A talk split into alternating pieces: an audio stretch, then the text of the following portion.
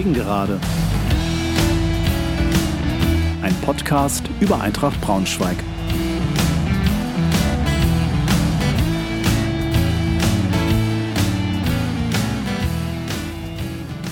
Hallo und herzlich willkommen zur 79. Folge der Gegengerade. Freue mich sehr, dass ihr wieder dabei seid. Heute gibt es eine Nachschau zum Spiel gegen den BVB 2 sowie einen kurzen Ausblick auf das Auswärtsspiel am 24.10. beim TSV Havelse.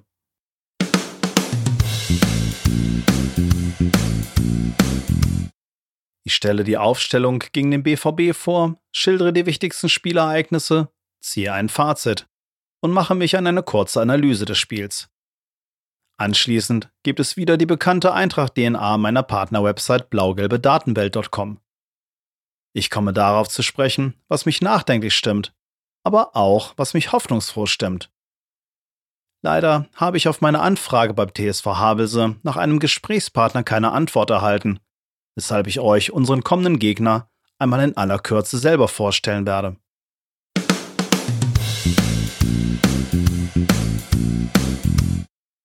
Die Aufstellung gegen den BVB 2. Trainer Michael Schiele ändert seine Startelf im Vergleich zum Spiel gegen Saarbrücken nur auf einer Position, indem er Penja Zauner für Multhau bringt. Die Aufstellung, ein 4-2-3-1, sieht damit wie folgt aus. Jasi im Tor, Wiebe, Behrendt, Schulz und Schlüter in der Viererkette, davor Krause und Nikolaou, davor Penja Zauner, Henning und Konsbruch und in der Spitze Lauberbach.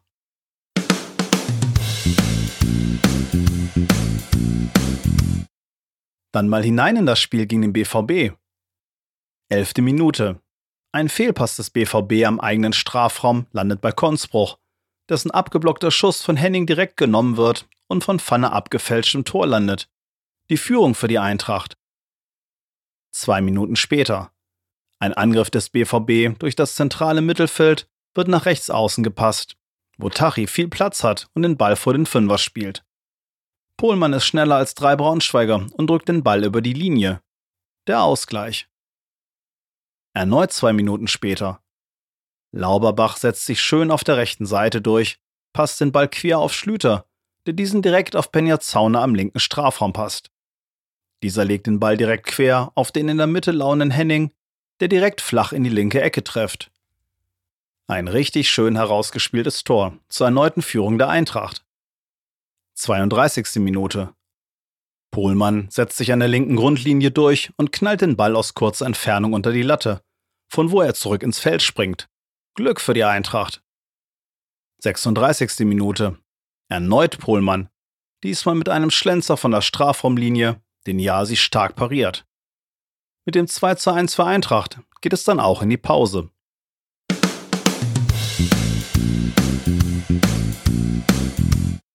Die zweite Halbzeit. 47. Minute. Die erste Chance gehört den Gästen, aber ja, sie kann den Schuss von Raschel parieren. 59. Minute. Doppelchance für Eintracht. Erst scheitert Penjan Zauner freistehend am BVB-Keeper. Kurz danach kommt der Ball zu Lauberbach, der zentral den Ball mit links knapp am Gehäuse vorbeischießt. 62. Minute.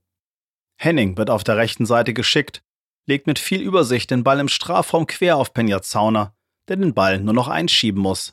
3 zu 1 für Eintracht. 74. Minute. Maloney steht am Strafraum blank, bekommt den Ball von rechts zugespielt und nagelt ihn humorlos in den linken Winkel. Der Anschluss für den BVB. 88. Minute. Wiebe wirft sich in eine Flanke und bekommt den Ball an die Hand. Es gibt Elfmeter für Dortmund. 89. Minute. Tass schießt diesen flach ins linke Eck. Ja, sie ahnt die Ecke und lenkt den Ball an den Pfosten. Den Abpraller grätscht Nicolao ins Seiten aus. Es bleibt beim 3 zu 2 für Eintracht. 92. Minute. Einen Befreiungsschlag nimmt Lauberbach auf der linken Seite an, tankt sich im Sprintduell gegen zwei Abwehrspieler bis zur Grundlinie durch und legt auf den mitgelaufenen Kobilanski zurück, der den Ball locker zum 4 zu 2 einschiebt. Dabei bleibt es auch. Die drei Punkte bleiben in Braunschweig.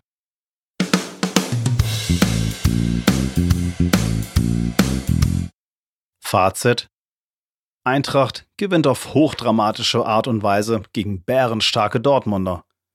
Über ein Unentschieden hätten wir uns nicht beklagen brauchen, aber der Sieg ist unterm Strich dennoch gar nicht mal so unverdient.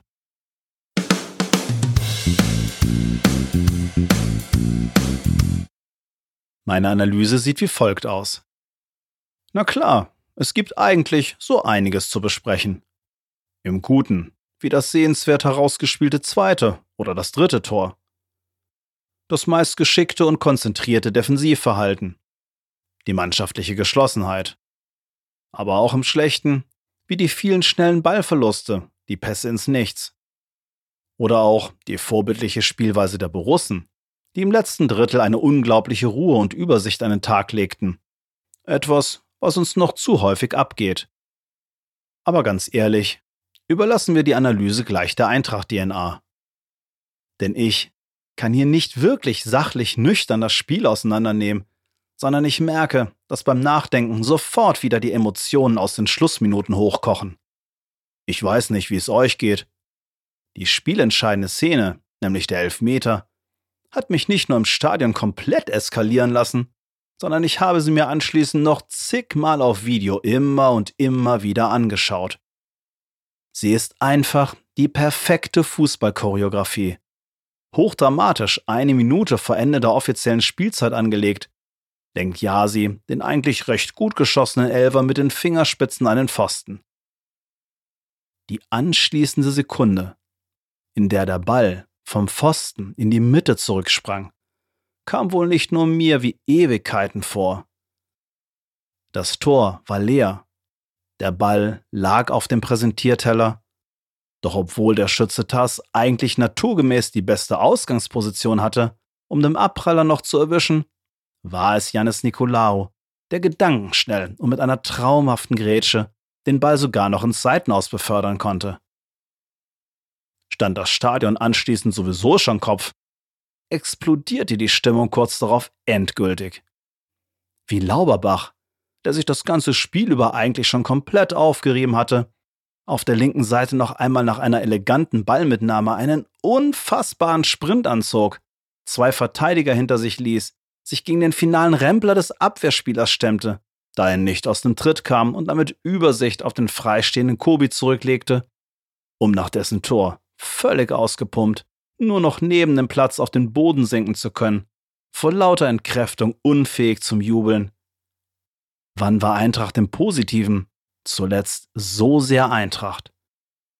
Drama, Kampf, Teamgeist, Wille, Einsatz bis zur völligen Erschöpfung und dazu solche Szenen, bei denen es jeden Fan vom Sitz reißt. Liebe Leute, wer dieses Spiel nicht im Stadion erlebt hat, darf sich zu Recht ärgern. Die, die da waren, werden noch sehr lange davon sprechen.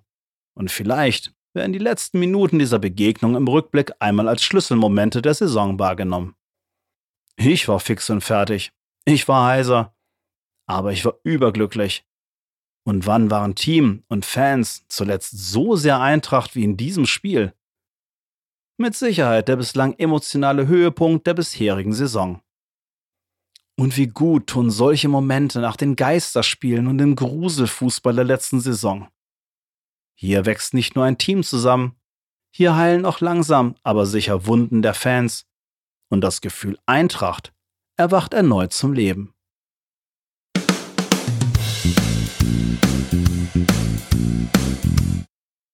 Was mich nachdenklich stimmt.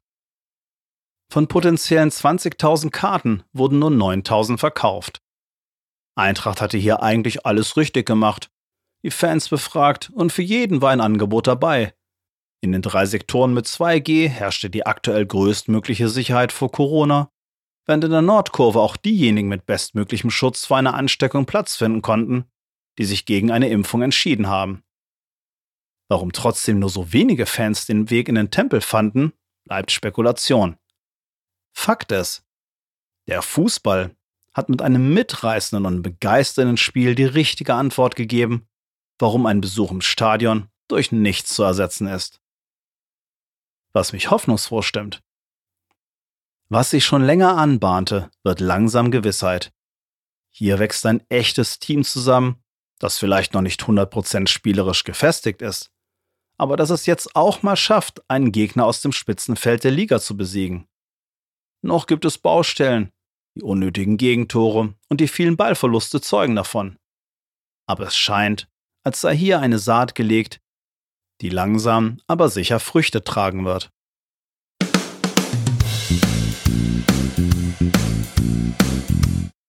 Kommen wir nun zur Eintracht-DNA. Die Datenanalyse-Website blaugelbedatenwelt.com erstellt für uns nach dem Spiel eine Analyse der sogenannten Eintracht-DNA. Als Eintracht-DNA werden die Kernelemente bezeichnet, die wir Fans gerne von unserem Team sehen wollen, weil wir uns mit dieser Art des Fußballs in Braunschweig identifizieren. Teamarbeit, Kampf, Raubtierverhalten und einen Schuss Zauber. Diese Elemente werden statistisch ausgewertet und unterschiedlich gewichtet. Einen Link zur Beschreibung der DNA findet ihr in den Shownotes dieser Folge.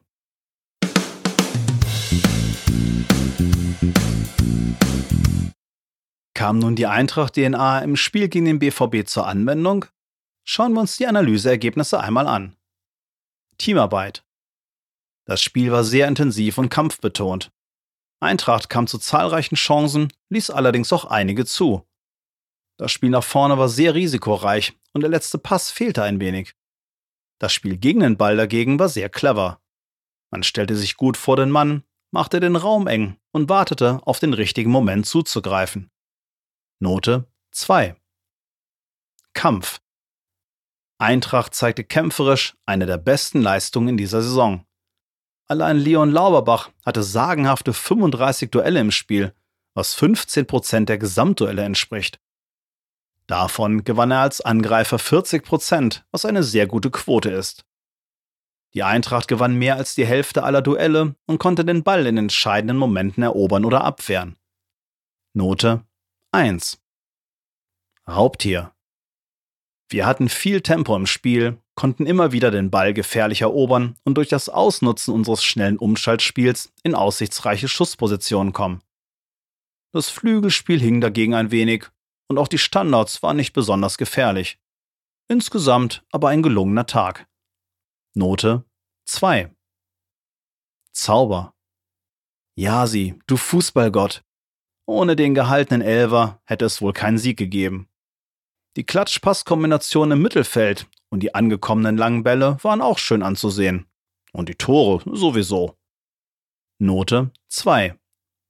Ergibt unterm Strich die Gesamtnote 2.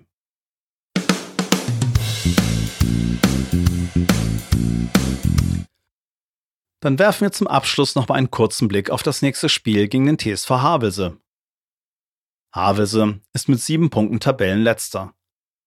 Nach zunächst sieben Niederlagen in Folge holte das Team in Würzburg den ersten Punkt, um anschließend zwei Spiele hintereinander zu gewinnen. 1 zu 0 gegen Viktoria Köln und spektakulär mit 4 zu 3 bei Viktoria Berlin. Zuletzt gab es dann aber ein 0 zu 6 auf dem Betzenberg und ein 3 zu 5 beim SC Verl. Trotz der vielen Nackenschläge scheint das Team eine unglaubliche Nehmerqualität zu besitzen. Den 4 zu 3 Sieg in Berlin erkämpfte man sich trotz dreimaligem Rückstand und gegen Ferl gelang immerhin gleich zweimal ein Anschlusstreffer. Und das, obwohl man zuvor die 0 zu 6 Klatsche gegen Lautern verdauen musste. Havelse scheint nach dem bitteren Saisonstart eine Art Trotzhaltung eingenommen zu haben, nach dem Motto, wir haben eh nichts mehr zu verlieren. Das Team erscheint widerstandsfähig und charakterstark. Keine leichte Aufgabe für die Eintracht, man muss zudem bedenken, dass unter den sieben Niederlagen zu Saisonbeginn drei gegen Spitzenteams waren, die mit nur einem Torunterschied verloren gingen, nämlich gegen Saarbrücken, Wiesbaden und Dortmund 2. Also alles andere als ein Selbstläufer für die Eintracht.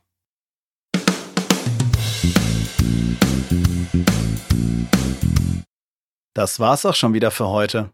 Ich hoffe, ihr hattet ein bisschen Spaß und seid auch beim nächsten Mal wieder dabei. Bis dahin. Tschüss, macht's gut.